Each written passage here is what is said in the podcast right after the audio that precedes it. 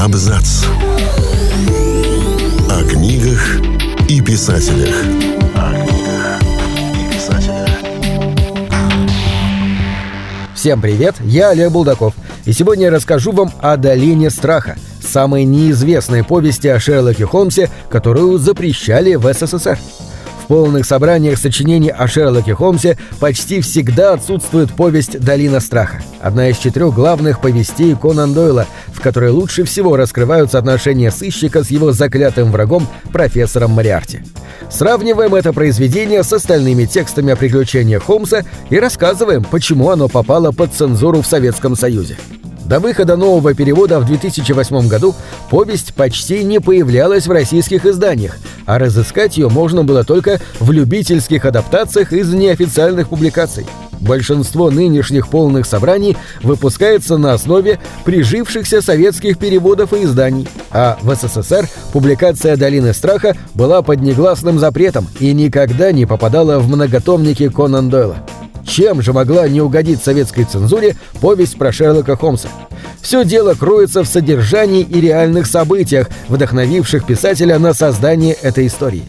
Повесть представляет собой образцовый пример герметичного детектива с неожиданным, ну, по меркам начала 20 века, сюжетным поворотом – в начале Шерлок Холмс получает зашифрованное письмо от могущественного профессора Мариарти с указанием, что некоему мистеру Дугласу угрожает смертельная опасность. Через несколько минут в гостиной на Бейкер-стрит появляется полицейский из Скотланд-Ярда, сообщающий, что недалеко от Лондона жестоко убили Джона Дугласа выстрелом в лицо из двуствольной винтовки. «Долина страха» весьма натуралистична в плане изображения сцен насилия и жестокости, что можно редко встретить в рассказах о делах Холмса.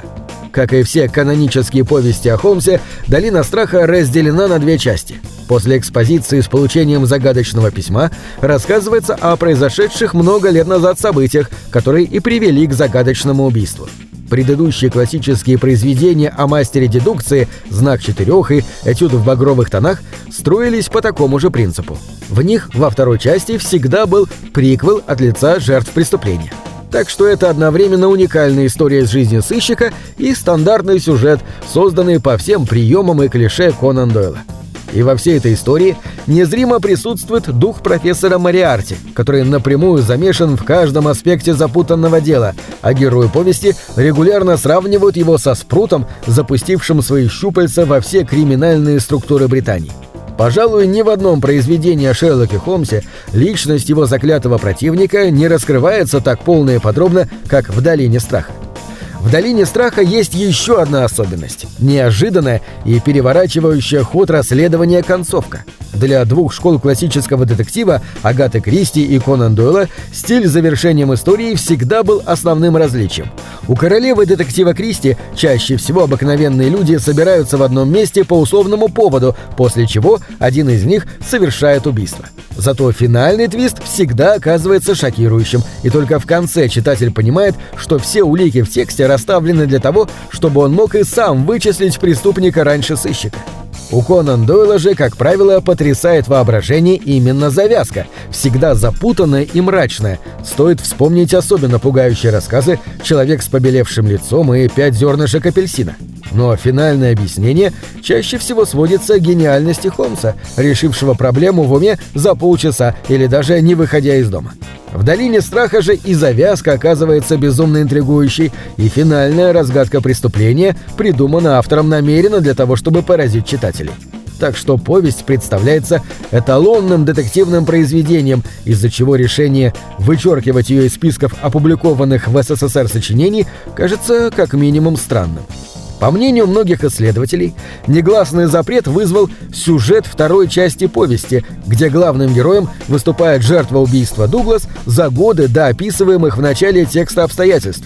За основу истории Конан Дойл взял реальные события, произошедшие в конце XIX века в США.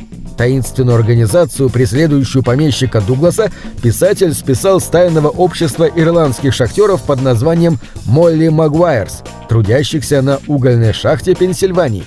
Группа шахтеров с богатой историей профсоюзных бунтов и стачек составила свод правил, подобный законам масонской ложи, и в конце концов превратилась в целую мафиозную группировку, промышлявшую грабежом и убийствами. Сэр Артур практически полностью перенес эти события в сюжет. Советской цензуре не понравилось негативное изображение роли профессиональных союзов в жизни американских рабочих, которое дискредитировало саму идею профсоюзного движения. Учитывая, как натуралистично и подробно описаны у Конан Дойла преступления шайки чистильщиков, это вполне могло вызвать негодование у советских редакторов. Существует мнение, что инициатором запрета был сам Корней Чуковский, который горячо любил Конан Дойла, но не мог вынести, что в повести на равных самым великим сыщикам действует и американец Джон Дуглас, смело внедрившийся в масонскую ложу с целью разоблачить преступников. Как бы то ни было, сейчас повесть доступна в современном переводе, и ни о каких запретах на ее публикацию речи не идет. Стоит заметить, что и в Британии произведение не принадлежит к числу популярных историй о Шерлоке Холмсе. Публикация повести совпала с началом Первой мировой войны, и история об американских шахтерах тогда мало волновала людей. Она просто затерялась и забылась на фоне следующего сборника, его «Прощальный поклон», где Холмс внедряется в немецкую шпионскую сеть и работает на благо Родины. В любом случае, «Долина страха» остается образцом детективного произведения, которое даже многие поклонники творчества сэра Артура Конан Дойла по известным причинам могли пропустить. А значит, теперь есть шанс ознакомиться с повестью с такой непростой судьбой. На этом все. Читайте хорошие книги.